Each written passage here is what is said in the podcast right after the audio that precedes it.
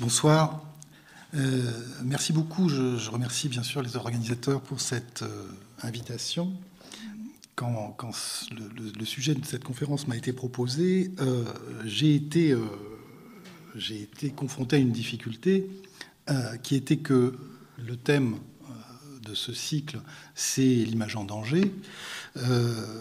et en même temps, la, demande qui m'était faite était voilà, d'essayer de faire un peu le point sur la révolution de l'image numérique, qui est euh, en effet devenue maintenant assez largement mon, sujet de spécialité. Euh, ce, qui, ce, qui, est en fait assez simple parce que essentiellement je, regarde mes enfants et ça tombe bien, ils sont juste dans la bonne tranche d'âge de l'adolescence, donc beaucoup de l'essentiel de mon travail ethnographique et je le fais euh, à la maison. Euh, mais donc le problème évidemment qui se qui s'est posé à moi, c'est que euh, en particulier depuis la cette, transition numérique, hein, ce, changement de technologie qui a, je vais essayer d'en décrire un certain nombre d'aspects, apporté des transformations qu'on peut, je crois, à plus d'un égard euh, appeler révolutionnaires, euh, ces transformations ont euh, donné à l'image qui avait déjà dans la période contemporaine un rôle et une puissance en effet tout à fait flagrante, eh bien un, effet encore supplémentaire. Et donc voilà, j'ai mis du temps à chercher quelles pouvaient être les menaces qui pesaient sur l'image numérique, ce qui est compliqué puisque au fond j'ai envie de dire que l'image ne s'est jamais aussi bien portée euh, que depuis une quinzaine d'années et, depuis euh, qu'elle est effectivement passée euh, au régime numérique. Donc j'avais, j'avais une difficulté, mais c'est là que vous voyez qu'à l'EHESS, rien n'est impossible et qu'on arrivera toujours à trouver la bonne articulation. Et donc, en fait, voilà, je me suis dit qu'il fallait que je retourne un petit peu le problème et parler, donc non pas euh, des dangers de l'image elle-même, mais euh, des dangers que fait courir cette nouvelle euh, imagerie. alors à quoi Eh bien, au fond, à, la culture elle-même. Je crois que c'est aujourd'hui, je, décrirais de cette façon, ou en tout cas, c'est ce qui est actuellement mon hypothèse de travail principale, l'image contre la culture. Donc là, j'entends la culture au sens, disons, classique, traditionnel, hein, de, euh, des formes euh, patrimoniales. Hein. et voilà, le, nouveau régime hein, qui est aujourd'hui celui de l'image en raison de son existence numérique, que j'essaye donc de symboliser de la façon que vous voyez, me paraît être effectivement une, bonne façon de caractériser euh, ce qui se passe. Donc, euh, dans l'essentiel de mon intervention, je ne parlerai pas des images d'art, mais essentiellement des images populaires et des, euh, ou des usages populaires des images euh, puisque, pour répondre à Monsieur le maire qui faisait le plaisir de citer un texte que j'adore de, François Arago, euh, et qui soulignait effectivement au, moment même de l'invention de la photographie, de, sa première divulgation en 1839, que euh, ce sur quoi il faut véritablement compter, c'est sur l'imprévu, donc une espèce de voilà d'annonce paradoxale. mais en effet, c'est bel et bien, il a eu plus raison que tous ceux qui ont accueilli la photographie, euh, soit en la louant, soit en la dénigrant, euh, parce que véritablement, les 150 ou 170 ans qui ont suivi et qui nous séparent aujourd'hui de cette invention, eh bien, euh, ont très largement dépassé toutes les imaginations et les rêves les plus fous qui étaient ceux des inventeurs. et donc ça, ça nous permet déjà de mettre le doigt sur, au fond, l'élément fondamental de ces évolutions, qui ne sont pas du côté des technologies. Euh, la technologie numérique appliquée à l'image, euh, si vous voulez, en gros, c'est un peu comme si on changeait le moteur d'une voiture et qu'on passait du moteur thermique à un moteur électrique. Bon, mais c'est toujours une voiture. Donc, si on regarde uniquement l'aspect technique, on va assez vite être déçu et finalement on se dit bah, qu'est-ce que ça a changé? Au fond, pas grand-chose. Mais la question, et ce que prévoyait Arago, euh, c'est que c'est pas tant la technologie hein, qui change les choses, ce sont les usages. Ce sont, euh, c'est la façon dont les gens se servent de ces techniques euh, qui apporte véritablement, qui est porteur de nouveautés.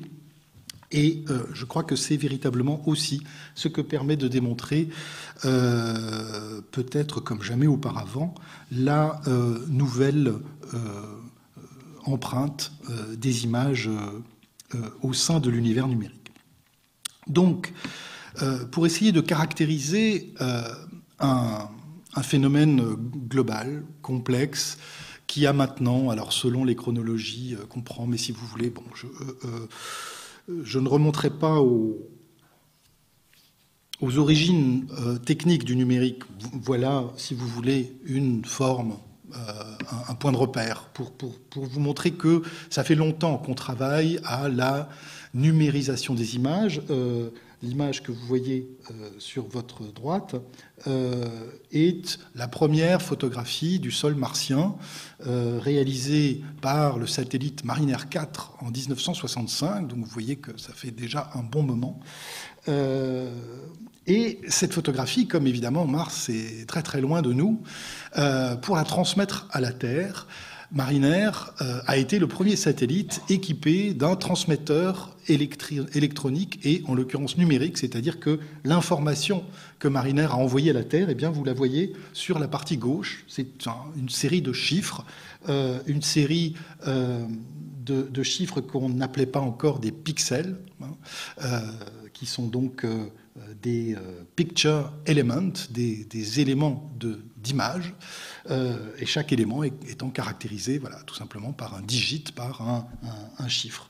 Et c'est effectivement cette, série de chiffres qu'ont reçu les ingénieurs de la NASA en 1965 et qu'ils ont reconstitué pour fournir une image qui est celle que vous voyez. Donc c'est voilà, deux visualisations d'une seule et même information euh, qui nous indique que voilà, ces, travaux euh, remontent à euh, il y a déjà assez longtemps, mais là, évidemment, on est dans un domaine expérimental, scientifique de haute volée, donc il a fallu attendre quand même plusieurs décennies avant que ces technologies ne s'intègrent dans la vie de tous les jours. Et au fond, je dirais que ça fait véritablement une douzaine, peut-être même une dizaine d'années seulement, qu'on peut dire que ces techniques sont devenues euh, à la portée euh, du plus grand nombre. Alors, qu'est-ce qu'a apporté euh, la technologie numérique à la photographie, qui est déjà en elle-même une, image technologique? Je dirais essentiellement trois déplacements ou trois modifications fondamentales. Je vais les détailler la fluidité, l'intégration et la communication. Alors la fluidité, vous la voyez déjà sur cette image. Euh, c'est le fait, effectivement, de transformer une image en information. Euh, c'est-à-dire que, évidemment, pour que l'image, comme les autres contenus soumis à l'univers numérique, puisse être manipulable et rentrer, euh, si vous voulez, dans un ordinateur, il faut effectivement les transformer en chiffres, il faut les transformer en informations. En faisant ça, on fait une opération extrêmement importante et qui, qui est véritablement un dans l'histoire de l'image une première. Euh, c'est ce qui est arrivé euh, au texte euh, à à peu près moins 5000 quand on invente l'écriture hein, et qu'on transforme effectivement la langue en information.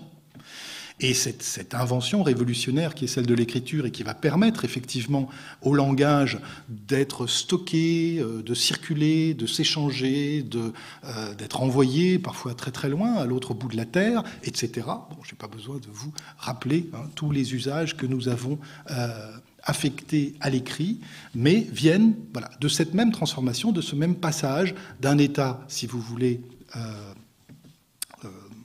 tangible à un état qu'on appelle virtuel. Euh, on pourra peut-être en discuter tout à l'heure. C'est un terme que je n'aime pas beaucoup. Tous ceux qui ont perdu un disque dur euh, savent que la virtualité du numérique est très relative.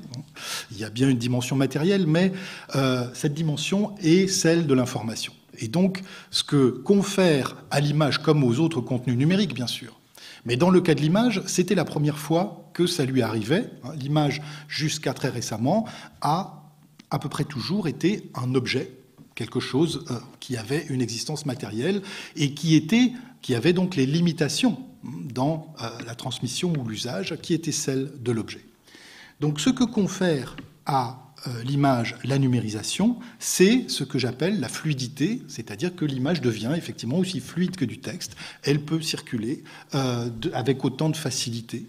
Et évidemment, c'est un avantage considérable que l'on peut, que l'on peut détailler. Alors, je, n'insiste pas beaucoup euh, sur l'une des questions qu'entraîne euh, cette fluidité, qui est la question de la retouche, parce que effectivement, c'est une question qui a été beaucoup agité au début de la révolution numérique, et en particulier avec euh, la question qui était euh, quelle forme de garantie pouvait apporter euh, l'image photographique à partir du moment où justement cette fluidité, cette informatisation de l'image lui conférait entre autres qualités celle de pouvoir être modifiée euh, de manière beaucoup plus facile qu'auparavant. Je dirais que cette caractéristique, donc la, retouche ou cette, cette, façon de nommer euh, une, une, certaine plasticité de l'image, est à prendre dans un sens beaucoup plus général et qui est véritablement une manifestation de la fluidité, c'est-à-dire le fait que effectivement l'image euh, numérique devient manipulable de, beaucoup de manières. et voilà, notamment cette, manière que beaucoup d'entre nous connaissent maintenant, et en tout cas tous ceux qui, sont, qui disposent d'un smartphone, hein, euh, qui est cette nouvelle manière de faire bouger ou d'agrandir ou de circuler dans les images avec le doigt, euh, qui est donc une, euh, voilà, une, extrapolation technique euh, dont un film comme Minority Report nous avait donné euh, la prévisualisation en 2002. Vous voyez, donc ça fait pas si longtemps. C'est à partir de 2007 seulement que euh, l'iPhone d'Apple, premier, premier modèle, va introduire ce qui est, à mon avis, une, une, bonne manière de signifier les nouvelles propriétés de, de cette image fluide, hein, qui est donc cette, cette circulation très particulière. La deuxième euh, caractéristique importante, je l'appelle l'intégration, euh, c'est l'idée que voilà, l'image était un objet et elle avait aussi des espaces qui lui étaient propres. Des espaces et des usages euh, qui, sur un plan anthropologique, la caractérisaient par exemple, pour ce qui est de la photographie, euh, on va dire des appareils particuliers, un appareil photographique, ou pour le film, un appareil cinématographique, une caméra. Donc tous ces espaces, euh, à la fois techniques, sociaux euh, et anthropologiques, étaient des espaces spécifiques euh, avec euh, la numérisation, c'est un, nouvel euh, un, saut là aussi très important qui est fait, c'est que l'outil photographique va s'intégrer à d'autres sortes d'outils, et en partie, alors l'ordinateur bien sûr, ou le téléphone portable, qui sont des outils fondamentalement polyvalents. Que ce soit sur votre ordinateur ou sur votre téléphone, vous faites j'ai envie de dire, surtout autre chose que prendre des photos ou regarder des photos. Euh, remarquez, ça peut se discuter. Euh, mais en tout cas, voilà, si vous achetez un téléphone, c'est quand même peut-être de préférence pour ces usages de communication plutôt que pour téléphoner. Donc les téléphones d'aujourd'hui font beaucoup de choses, ont des capacités communicantes et en plus ils téléphonent. Et en plus, pardon, ils font des images. Donc la situation aujourd'hui de l'image, s'est profondément modifiée parce qu'elle est devenue euh, un élément parmi d'autres dans des outils en particulier intégrés. Et un des éléments euh, importants, euh, présente encore une fois Charles et Louis, vous les verrez plusieurs fois au cours de cette soirée, c'est que ces outils visuels ou ces outils qui, qui comportent une fonctionnalité visuelle sont donc des outils de travail, bien sûr, mais aussi des outils de jeu, et ça c'est très important. Euh, donc l'image, euh, par cette intégration, euh, se trouve, si vous voulez, en contact avec d'autres univers, en particulier l'univers ludique, ce qui est évidemment pas du tout sans importance.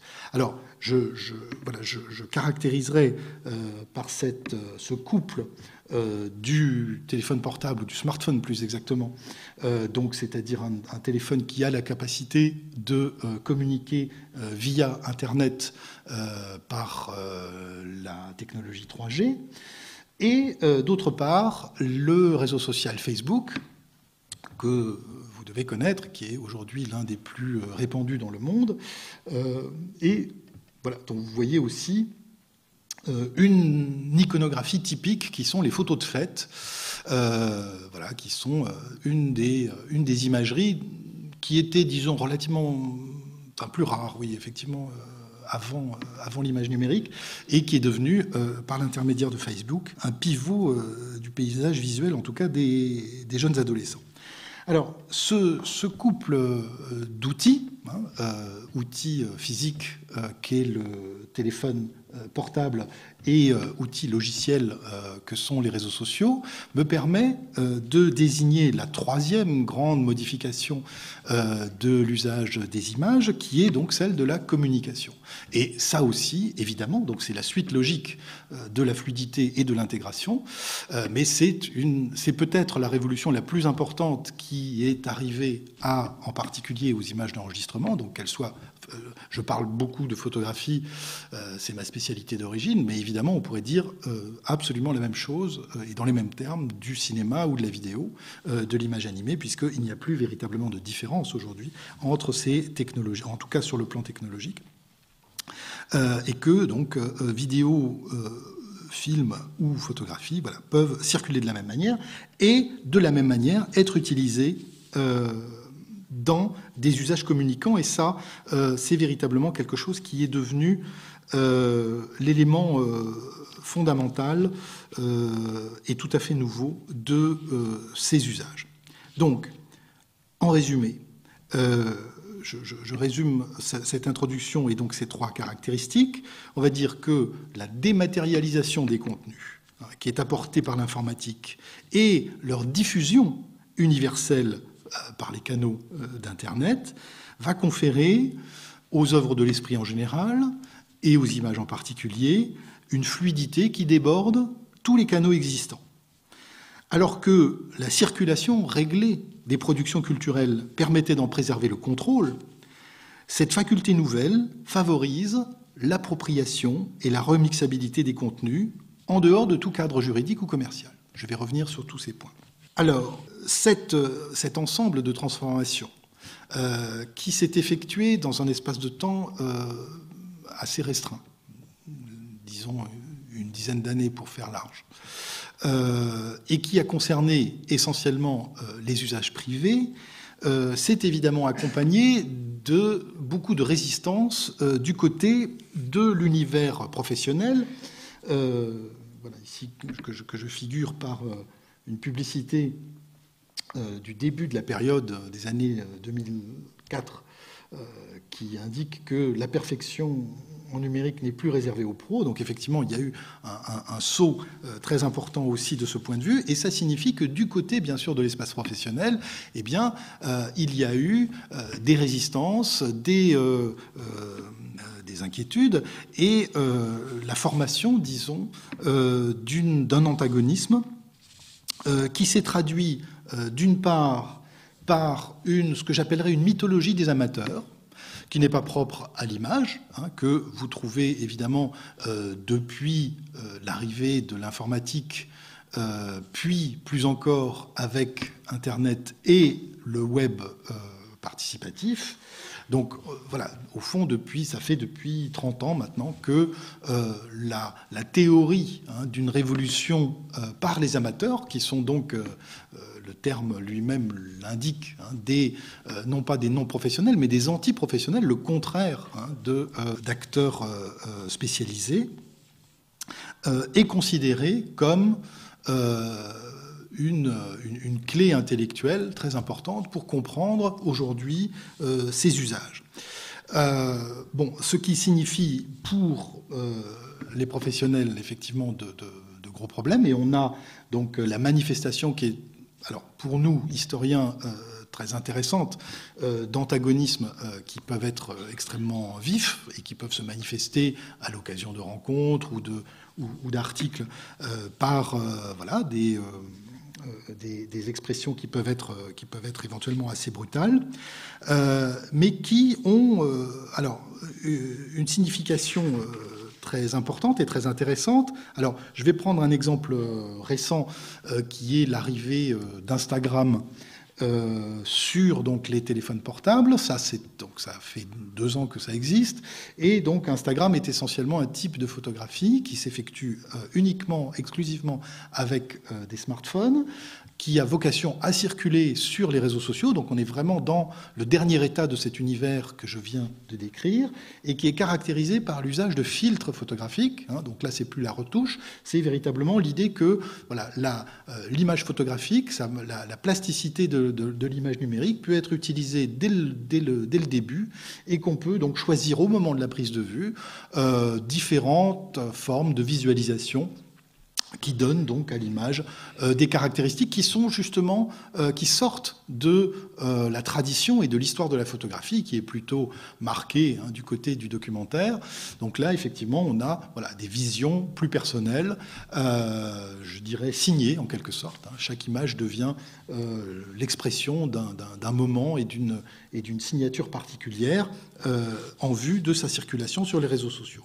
Donc cette imagerie a voilà, c'est beaucoup répandu, on en a beaucoup parlé, euh, en particulier l'an dernier. Euh, il, est, pratiquement impossible que vous ayez échappé à un article sur Instagram, que ce soit dans Télérama ou une émission à la télévision.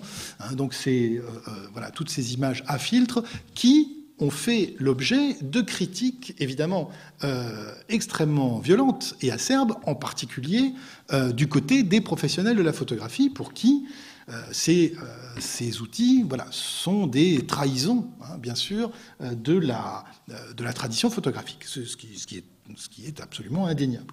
Alors, mais donc dans un débat, vous voyez, en, tant que chercheur, pour moi, la question n'est pas de dire il y a un camp qui a raison et un autre qui a tort, c'est plutôt d'essayer de comprendre quels sont les enjeux, hein, quelle est la signification de, ces, de ces conflits et ce qu'ils, qu'ils essayent de nous dire. Donc je prends un exemple euh, très intéressant d'un blogueur euh, donc, de spécialité politique, Seb Musset, euh, donc vous pouvez consulter les écrits en ligne, qui, donc, l'an dernier, à l'occasion des débats sur Instagram, écrit un billet très violent. pourquoi il faut mettre le créateur d'Instagram en prison dans la cellule d'Amélie Poulain et de Michael Bay. Michael Bay, c'est le réalisateur euh, des films Transformers, la série des Transformers 1, 2, 3. ceux qui ont des enfants ici doivent connaître forcément, les autres peut-être pas. Euh, bon, donc ce sont des films à effets spéciaux euh, très, très grandiloquents. donc pourquoi il faut mettre le créateur d'Instagram en prison? Voilà, donc Sad Musset prend une position très très marqué hein, pour, nous, pour nous expliquer que ces euh, nouvelles formes technologiques euh, sont, euh, sont indignes hein, de, voilà, de, de, la tradition visuelle et qu'on est effectivement en train de, trahir l'esprit de la photographie. Donc ça, c'est une, prise de position. Je vous en montre une autre, ou plutôt un couple d'autres,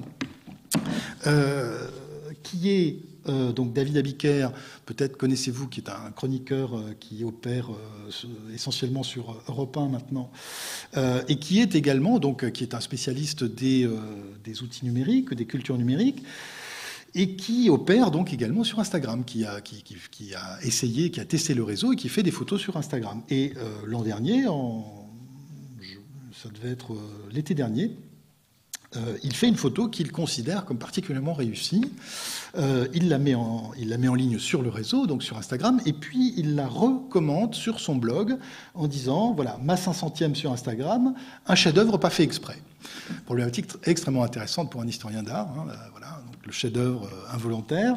Euh, et il, commente cette image qui est de lui, qui est donc de, son propre. de sa propre production pour dire pourquoi il considère qu'il s'agit d'une image intéressante. Bon, elle est incontestablement intéressante.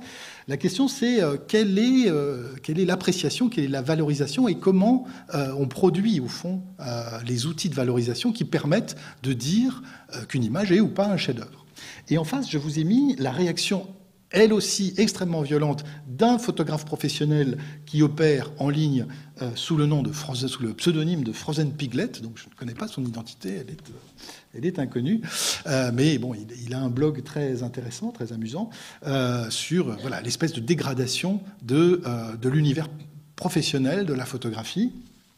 Et donc, évidemment, il tombe à bras raccourcis sur, sur pauvre David Abiker euh, dans le billet Je veux des likes, hein, euh, pour nous dire, voilà, c'est vraiment quelle catastrophe. Enfin, voilà, ce, pauvre Abiker qui, se croit devenu un artiste, alors que tout simplement, il, utilise un filtre, euh, c'est vraiment n'importe quoi. Et, mais alors, donc, dans, sa critique, en fait, il touche juste, peut-être sans s'en rendre compte, mais parce que donc, je suis allé évidemment à la source, comme tout bon et euh, euh, donc à, l'image de, David Abiker sur Instagram, où effectivement euh, on voyait donc l'été dernier qu'elle avait recueilli un nombre, disons, relativement important d'appréciations qui sont donc des likes sur Facebook hein, ou sur les réseaux sociaux. sur YouTube, c'est des étoiles. Donc vous avez différentes façons de marquer votre approbation d'un contenu. en général, ça se fait d'un clic, donc c'est une opération très minimale. Et évidemment, pour les critiques hein, de cette opération, elle, a une, une signification à peu près euh, égale à zéro, enfin si réduite qu'elle est euh, infinitésimale. Mais en réalité, ce n'est pas tout à fait comme ça que ça se passe. Et ce n'est pas parce que euh, votre inscription ne relève que d'une opération technique, donc d'un clic, qu'elle n'a aucune valeur. Et en l'occurrence, ce qu'il faut bien comprendre, c'est que les likes sur Facebook, les petits cœurs sur Instagram ou les étoiles sur YouTube sont des opérations qui sont signées. C'est-à-dire que c'est pas juste, euh, vous avez un nombre, au, final, vous avez un totalisateur qui vous indique 55 likes. Hein, en l'occurrence, voilà, la, photo de David Abiker avait recueilli 55 likes. Mais vous savez aussi exactement qui sont, ces, qui sont les personnes qui ont... Euh, liké, qui ont apprécié votre contenu. Donc, ça veut dire que, aussi minimale soit cette opération, il s'agit en réalité d'une opération de critique, c'est-à-dire quelque chose qui relève euh, eh de, la, tradition de l'histoire de l'art, et on sait que euh, l'opération de valorisation essentielle euh, de l'œuvre passe par l'appréciation critique, qui est une appréciation qualitative et pas seulement quantitative. Et donc, je dis qu'effectivement, le like est bel et bien une opération qui confère une valeur parce qu'elle est signée à une image. Et en l'occurrence, nous en avons la preuve ici avec la déclaration de David Abiker, qui, euh, n'étant ni euh, critique d'art euh, ni photographe professionnel, se pense qu'il a le droit d'estimer que sa photographie a une valeur parce que effectivement, elle a reçu un nombre beaucoup plus important que toutes les autres jusqu'alors de sa production d'appréciation, d'opération d'appréciation. Donc le, fait de dire cette photo est un chef-d'œuvre est la preuve qu'il existe maintenant une nouvelle forme hein, qu'on appelle euh, en, web studies la microcritique, mais qui est opératoire, hein, donc qui a l'air de rien comme ça.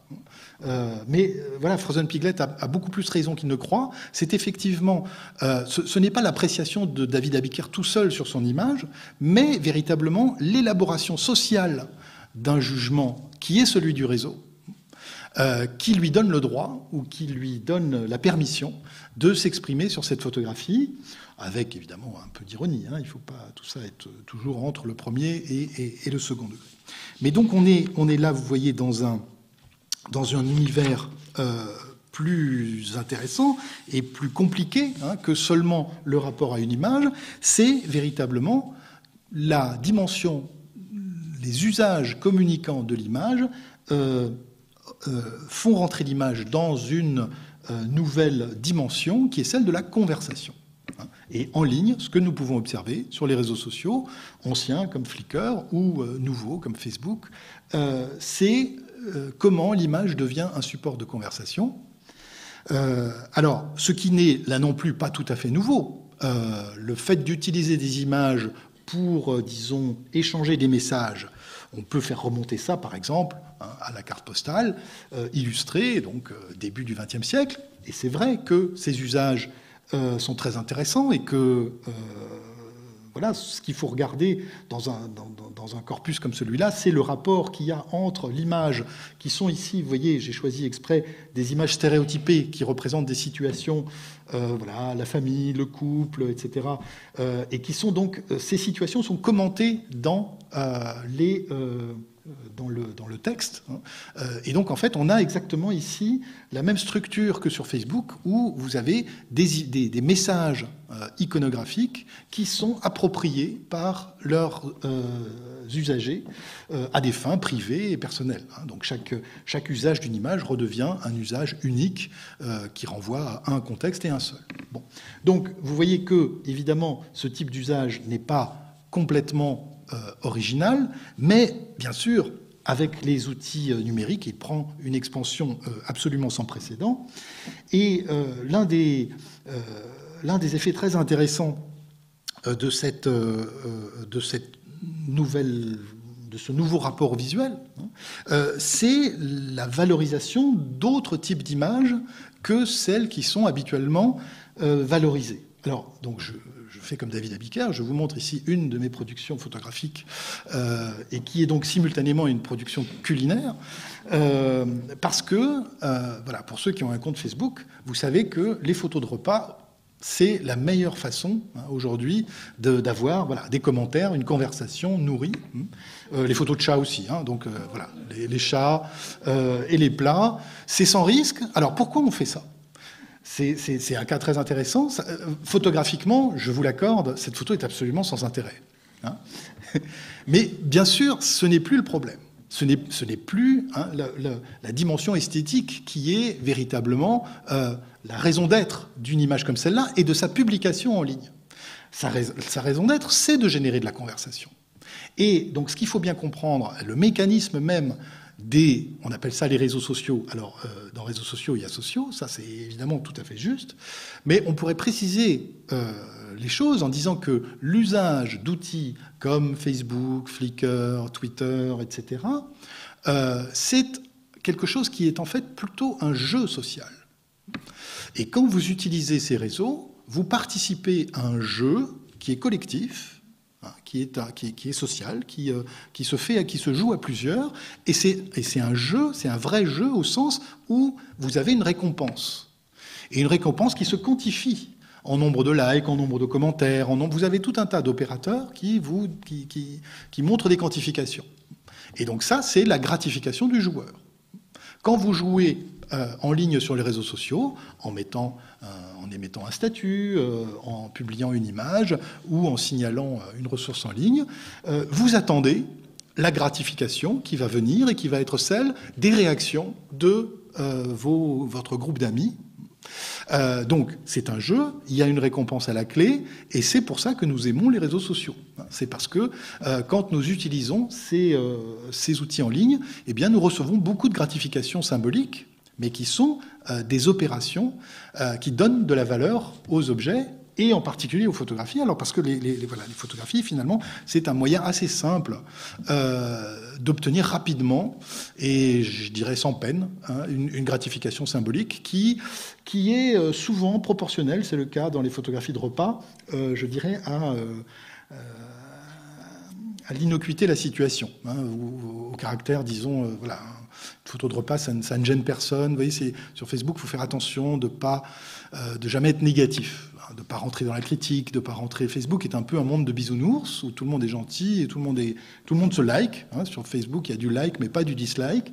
Euh, et, donc, effectivement, voilà, pour obtenir sa gratification, eh bien, euh, il faut trouver une image, si vous voulez, suffisamment innocente, euh, tout en gardant euh, un peu de signification, pour qu'elle puisse être appréciée. Et donc, le résultat, c'est que effectivement, eh bien, on a tout un tas de nouveaux genres qui sont apparus au cours des trois ou quatre dernières années. donc, les photos de chat, j'ai même pas besoin d'insister, mais les photos de pied. Alors les photos de pied, c'est une photo, c'est une image conversationnelle typique. La photo de pied, ça veut dire je m'inscris dans le paysage. J'étais là, ou je suis là, euh, puisque en général les pieds sont les pieds du photographe. Et donc voilà, c'est, une image qui indique euh, d'une manière extrêmement intéressante sur le plan théorique, euh, si vous voulez, c'est, une image indicielle, c'est une image qui indique la présence du, euh, du, sujet et qui donc voilà, donne généralement lieu à des conversations nourries, quel que soit par ailleurs. Voilà, le, vous comprenez bien qu'à chaque fois ici, je prends ces trois exemples pour non pas discuter leur aspect esthétique, ce qui serait euh, donc ça c'est quelque chose que les photographes professionnels ne comprennent pas du tout. Hein.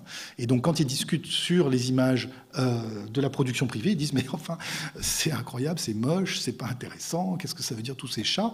Mais c'est parce qu'effectivement ils n'ont pas compris que la valorisation de l'image s'est déplacée hein, et que ce n'est plus la qualité esthétique mais la qualité conversationnelle qui fait euh, l'intérêt de ces images. Alors le résultat de tout ça c'est que Facebook est aujourd'hui le plus grand dépositaire euh, d'images au monde, euh, bien très très loin devant. Euh, voilà, le, tout petit carré rouge en bas, représente quantitativement, en proportion, la collection d'images de, la Library of Congress, donc de la bibliothèque du Congrès, qui est la plus importante bibliothèque au monde qui a une collection de plusieurs dizaines de millions de photographies. Et, jusqu'à l'an 2000 à peu près, euh, voilà, plusieurs dizaines de millions de photographies, c'était un chiffre euh, incroyable et on, se demandait comment ils pouvaient gérer autant d'images. Aujourd'hui, sur Facebook, il y en a euh, plusieurs centaines de milliards. Voilà, donc évidemment, on a, complètement changé d'ordre de grandeur et bien sûr, la gestion de ces collections n'est pas du tout comparable non plus. Mais voilà, c'est tout à fait logique que Facebook soit devenu euh, le plus gros conservatoire de photographie euh, et de vidéos au monde. C'est parce que c'est un endroit euh, conversationnel. Alors, une des conséquences importantes de ces usages, c'est la visibilité nouvelle qui est donnée à l'image privée. Et ça, c'est alors j'essaye maladroitement d'illustrer cette disproportion avec, en petit, euh, l'image privée d'autrefois euh, que j'ai euh, piqué à Bourdieu dans un art moyen. Vous vous souvenez cet ouvrage qui était la première sociologie de la photographie en 1965 et où Bourdieu publie quelques photos d'amateurs dont on peut dire effectivement aujourd'hui qu'elles nous semblent bien médiocres. bon, mais la question c'est que effectivement ces images-là ne sortait pas de l'album. Hein, euh, sauf celle publiée par Bourdieu, mais voilà, en règle générale, la photographie privée ne sortait pas de, du cercle familial ou du cercle amical. Aujourd'hui, les réseaux sociaux, qui sont devenus nos premiers médias et notre intermédiaire principal, euh, y compris dans notre relation aux grands médias, puisque euh, aujourd'hui, bien souvent, et les jeunes générations hein, passent par Facebook ou par Twitter pour euh, lire aussi bien euh, Libération, Le Monde ou ce que vous voulez, ou, arriver sur la télévision. Hein. Donc aujourd'hui, de toute façon, la médiation, c'est les réseaux sociaux. Mais comme sur les réseaux sociaux, vous voyez évidemment beaucoup, je dirais même surtout, les images privées des, de vos friends, eh bien, la photographie privée a aujourd'hui plus de visibilité, c'est paradoxal, mais c'est un fait, que la photographie professionnelle. Euh, donc on est dans un renversement complet euh, du rapport de force. Euh, c'est évidemment une situation qui est compliquée à gérer pour les professionnels, mais en tout cas il faut la comprendre puisque c'est bien ce qui se passe. Bon, je passe sur des détails euh, il y a d'autres formes de conversation que celles des réseaux sociaux. En général, on n'en parle pas. Euh, donc là, je vous illustre ça par un petit dialogue avec ma femme euh, à un moment où je m'étais trompé de train.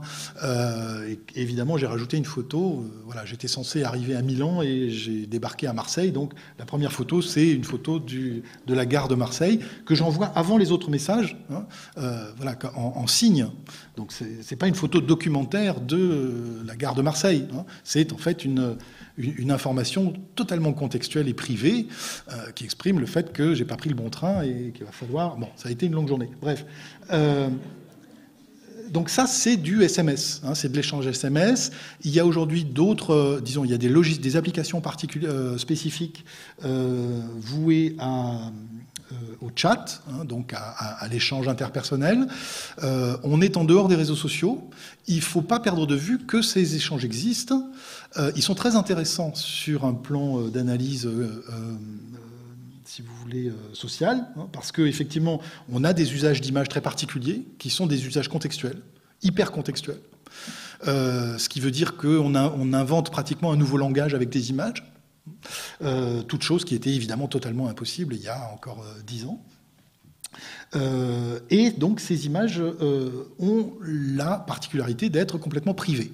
Donc je n'insiste pas euh, sur ce point, ça pourrait nous mener loin, mais il voilà, il y a aussi beaucoup d'images numériques, probablement la plupart, que nous ne voyons pas. Et on ne met pas tout sur les réseaux sociaux. Bien sûr, il y a des photos de chats et de chatons sur Facebook, mais ne vous y trompez pas, il y a aussi d'autres images plus sérieuses euh, mais voilà, leur échange se passe en privé, mais on reste dans un régime conversationnel. Alors, je vais essayer de terminer euh, rapidement, de conclure. Euh, donc, vous avez bien compris que, voilà, on a, hein, je, image volée dans le métro, donc bien sûr que le fait qu'on ait aujourd'hui des images sur un support numérique, euh, bon, on pourrait dire, voilà, qu'est-ce qui a changé finalement entre. Avant, on avait aussi des images, elles étaient sur un support papier. Bon, ce n'est évidemment pas la question du support, ou ce n'est pas seulement à la question du support qu'il faut limiter notre réflexion. Hein. La question, c'est que ces images sont devenues appropriables, c'est-à-dire que nous ne faisons pas que les consulter, nous pouvons les manipuler, les transformer. Euh, et alors, c'est en particulier euh, quelque chose qui, qui a été proposé hein, par un grand nombre de euh, d'outils. Euh, ici, je vous montre YouTube, euh, donc le, qui, s'intitulait, qui s'intitule toujours d'ailleurs dans le slogan est Broadcast yourself, mettez-vous en scène, enfin faites, faites, votre propre chaîne de télévision. Alors, on sait qu'aujourd'hui, YouTube, c'est beaucoup plus d'archives et, de, et, de, copies de DVD que de films personnels. néanmoins, évidemment, la dimension très importante de cette, iconographie, c'est son caractère de production euh, ou, de, manipulation privée. Euh, alors, je, voilà, je n'insiste pas pour dire que c'est une dimension hein, qui appartient à l'économie numérique et que une des, euh, une, des façons les plus visibles, au fond, de comprendre ce qu'est l'appropriation numérique, c'est le piratage. C'est-à-dire, voilà, l'appropriation, c'est véritablement c'est le contraire de la propriété, c'est le non-respect de la propriété, euh, y compris de la propriété intellectuelle. Euh, il, faut bien comprendre ce que ça veut dire. C'est euh, la signature d'une nouvelle culture, qui est en particulier celle des jeunes générations. Alors, je ne vais pas développer ici sur cette, cette contradiction, mais disons simplement que voilà, euh, il fait partie des euh, nouvelles caractéristiques de l'image euh, que d'être aujourd'hui remixable, donc en, employant un terme qui nous vient de la musique, de la disco hein, plus particulièrement dans les années 70. Et le, concept de remix est intéressant. il permet de préciser la notion d'appropriation euh, parce que si vous voulez, voilà, il y a aussi des artistes hein, qui euh, s'approprient euh, des contenus populaires et qui en font des œuvres d'art. Mais là, on est dans un système hein, qu'on appellerait en langage, en langage de digital studies top-down. C'est donc on est on est dans un système vertical où la valeur est conférée par le geste d'appropriation euh, comme quand Duchamp euh, voilà, prend un urinoir. Donc l'urinoir est un objet vulgaire, mais si c'est Duchamp qui le signe, ça devient un objet noble. Donc vous voyez, on est dans une verticalité, alors que le remix est au contraire une appropriation horizontale. Euh, le produit d'arrivée est au même niveau que le produit de départ. c'est dans le domaine de la musique que a été la première, pour la première fois, disons, euh, expérimenter euh, ce type de relation qui pose tout un tas de problèmes euh, très intéressants, y compris en termes de propriété intellectuelle. Comment assigner la propriété et donc les droits d'auteur, tout simplement, d'un remix. Donc, en fait, ça fait l'objet de négociations assez compliquées. Mais on a là quelque chose qui, a été effectivement la première version de euh, tout un tas de jeux, et donc je continue à utiliser volontairement ce terme de jeux sociaux, euh, puisque euh, là aussi l'image s'est trouvée réemployée.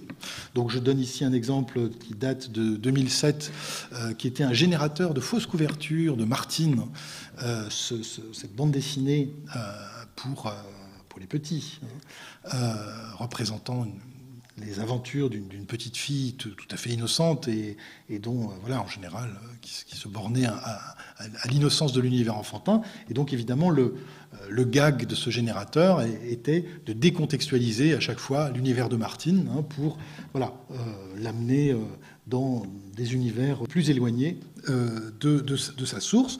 Donc, voilà, je, autres exemples qui sont donc des exemples hein, de réappropriation euh, visuelle et qui fonctionnent ici donc dans un, euh, extrait euh, des images du film Inception.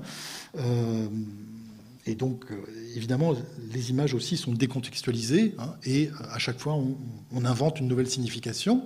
Donc, c'est un, un jeu, ce sont des plaisanteries. ça s'appelle un mème, hein, c'est un terme qui a été inventé par Richard Dawkins euh, il y a déjà quelques temps, et qui est employé aujourd'hui pour désigner hein, ces, formes de, jeux sociaux qui se font essentiellement à partir d'images.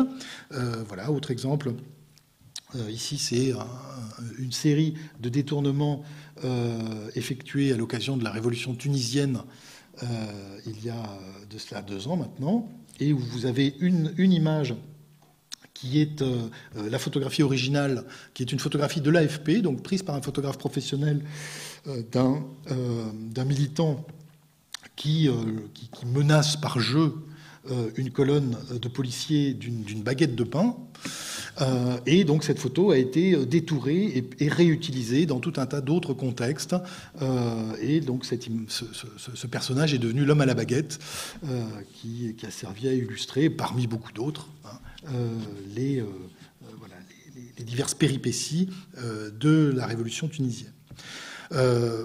Autre exemple qui remonte à la campagne de l'an dernier, voilà, il y a à peu près un an, vous vous souvenez que Nicolas Sarkozy, alors candidat à la présidentielle, avait sorti une affiche intitulée La France forte, qui a immédiatement été détournée et commentée hein, donc par, par une forme de satire visuelle Hein, qui consistait, euh, par exemple, à euh, coller dessus euh, la photographie détourée hein, du cargo qui venait de faire naufrage juste un, mois auparavant, ou bien alors voilà, ça c'est aussi intéressant, c'est tout à fait typique des nouvelles applications en ligne. Ça c'est un générateur de fausses, de fausses affiches. Donc voilà, y a, on a fabriqué un logiciel où vous rentrez un certain nombre de paramètres et ça génère automatiquement un, euh, on pourrait dire, un commentaire visuel. Donc ce sont, hein, des, applications euh, conversationnelles, des, résultats, hein, des, euh, des modifications et des altérations intervenues depuis la numérisation de l'image. Alors voilà, pour que on ne dise pas que je suis de parti pris, il y en aura pour tout le monde. Voilà, donc c'est ces formes de, jeux participatifs, hein, qui sont euh, les modèles de la culture d'appropriation, euh, sont évidemment très intéressants. Donc vous voyez que les images euh, appropriées hein, servent essentiellement à raconter des histoires. alors, ce qu'il faut bien comprendre, c'est que cette, nouvelle écologie hein, numérique ne fait pas qu'encourager la production de remix, de détournements, de satires, elle, je dirais qu'au fond, elle établit l'appropriabilité comme un critère des biens culturels. C'est un, nouveau critère des biens culturels, c'est d'être appropriable et un contenu euh, en ligne, hein, euh, par exemple sur les réseaux sociaux, qui n'est pas, d'ailleurs, s'il n'est pas appropriable, il ne peut pas être sur les réseaux sociaux. Donc, euh, vous voyez, ça ne marche pas. un contenu qui n'est pas appropriable est un contenu hors jeu est un contenu qui s'exclut des circulations culturelles. Et donc là, aujourd'hui, on a nouvelle euh, un nouveau critère euh, extrêmement puissant euh, qui définit, alors je, voilà, j'en donnerai comme dernier exemple le clip de Psy, Gangnam Style, ou plus exactement pas le clip, mais sa réappropriation Hein, parce que ce clip, bon, a été, est encore aujourd'hui euh, le contenu euh, vidéo le plus regardé sur YouTube puisqu'il a dépassé le milliard et demi euh, de vues. C'est très très loin au-delà de tous les autres contenus vidéo.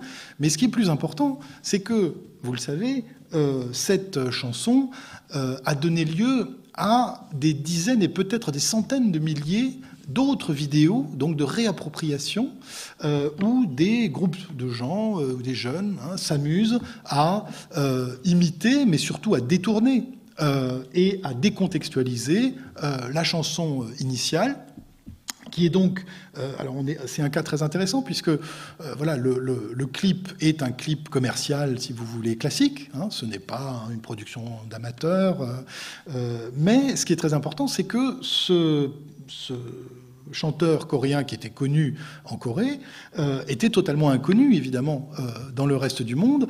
Et ça a été une des conditions de l'appropriabilité de ce contenu euh, et du fait que, voilà, on a, ça a été une condition qui a permis de l'utiliser et de, de se le réapproprier. Donc, dans cet ensemble de, de traits, vous voyez qu'on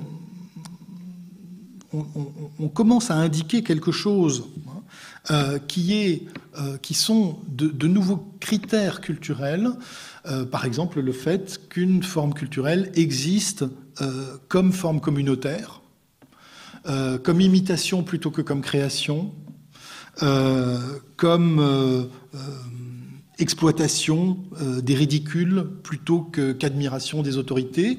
Et vous voyez qu'on on, est dans quelque chose où on commence à euh, euh, mettre un coin entre les, les anciens critères de la culture patrimoniale, hein, qui fonctionnaient voilà, sur euh, la référence, euh, l'admiration, euh, la création, l'originalité, la singularité, et ces nouvelles formes très collectives où ce qui donne de la valeur au contenu, c'est véritablement le fait d'être partagé.